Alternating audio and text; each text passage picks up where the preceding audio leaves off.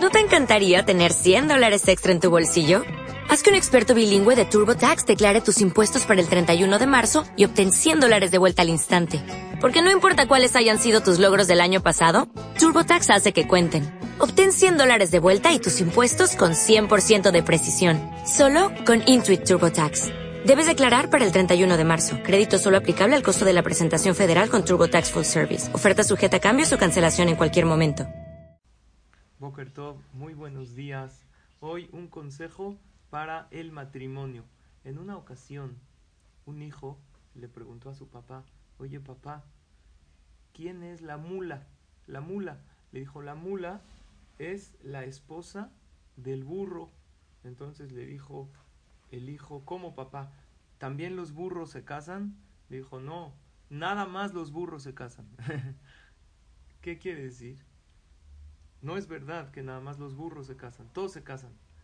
Pero para tener éxito en el matrimonio hay que aprender del burro. La Gemara dice en Maseje Terubín que cada animal tiene una peculiaridad. Y el pueblo de Israel en cierto punto nos comparamos al burro. La tribu de Isahar, que fueron los que se dedicaron a la Torá, en la perashá de nuestra semana, Perashat Baijí, compara a Isahar que se dedican a estudiar la Torah y a enseñarla como el burro. ¿Qué tiene de especial el burro? Para tener éxito en el matrimonio y en la Torah, en las mitzvot, hay que aprender al burro. El burro es experto en cargar. El burro puede cargar hasta una cuarta parte de su peso. Tú le puedes poner al burro una casa entera y el burro continúa, camina, incluso sube pendientes, no tira la carga y no se queja. Pero en cambio, por ejemplo, el caballo no es así. Tú apenas le pones una, la silla de la montura, ya se empieza a quejar, ya se trauma, a ver, quítamela. No es muy bueno para cargar. El burro es especial para cargar.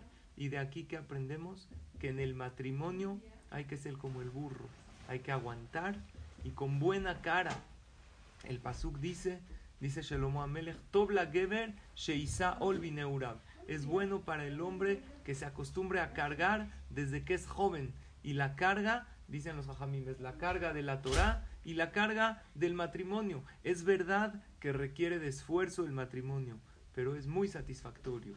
Cuando una persona aguanta todo y con buena cara y no dice, no, es que está muy difícil y tira la toalla, sino con buena cara, no se queja y además sirve de apoyo. El burro no nada más aguanta, levanta. En hebreo, eh, carga se dice masá, viene de levantar, así se dice matrimonio, nisuin. Una persona le dice a su cónyuge, yo estoy para ti en cualquier situación, lo apoya, hay veces es difícil, pero no porque es difícil y porque él o ella es diferente a mí, dejo de cargar.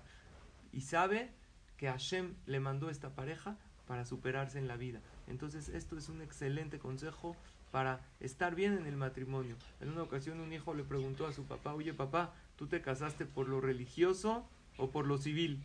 Dijo yo por tonto me casé.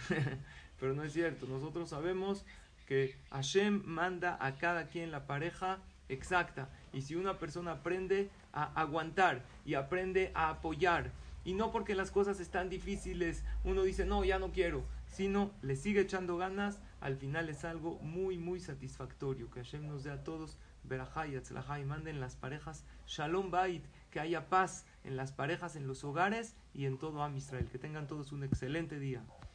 Tana de